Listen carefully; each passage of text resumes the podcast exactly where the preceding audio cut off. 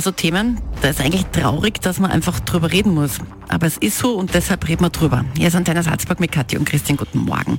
Vielleicht sind die Kids jetzt schon in der Schule oder vielleicht sind sie daheim oder es geht ja eigentlich an alle. An Mädels und Burschen und auch an Erwachsene.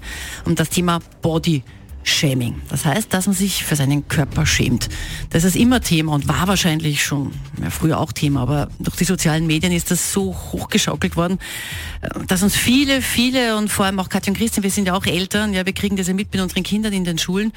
Es ist, hat sich so weit gesteigert, dass viele Mädchen und auch Burschen sich teilweise gar nicht mehr trauen, mit auf die Sportwoche zu fahren, zum Beispiel, die jetzt anstehen, weil sie einfach sagen, ich traue mir nicht, dass mir meine Kollegen ja, im Bikini oder in der Bodyhosen sehen, weil die machen sich nur lustig über mich. Und so kann es doch eigentlich nicht gehen. Also reden wir heute mal mit dem Schulpsychologen hier in Salzburg darüber, Wolfgang Kaiser.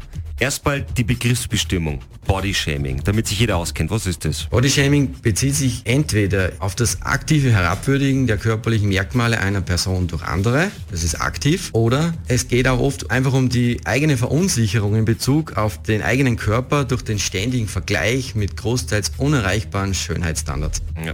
Das ist nicht teilweise wirklich mühsam, wenn du auf Facebook, auf Insta oder sonst wo irgendwelche Models siehst, die aber dann sich meistens das Gesicht dann noch irgendwie da zuschneiden lassen. Hilft natürlich auch nicht, aber natürlich in weitesten Teilen ist das Ganze am Ende des Tages ja Mobbing. Mhm. In vielerlei Hinsicht, sei es jetzt direkt in der Schule.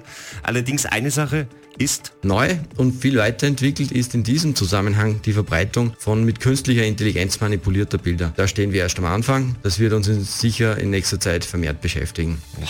Das brauchen wir jetzt auch noch. Nein, das Dass die künstliche Intelligenz beim Mobbing mithilft. Wahnsinn. Wichtig natürlich an der Stelle, was kann man tun? vor allem natürlich für die Eltern.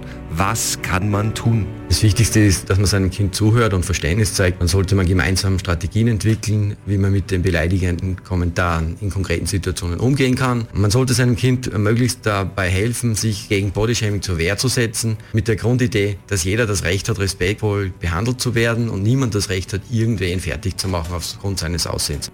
Das heißt, wenn das auch in der Schule passiert, wirklich ansprechen, auch den Lehrer ansprechen, dass man das vielleicht in der Klasse klären kann.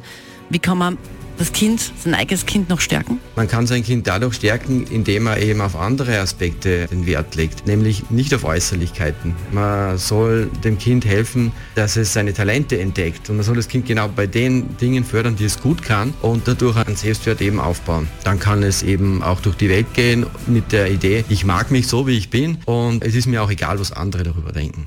Antenne Salzburg.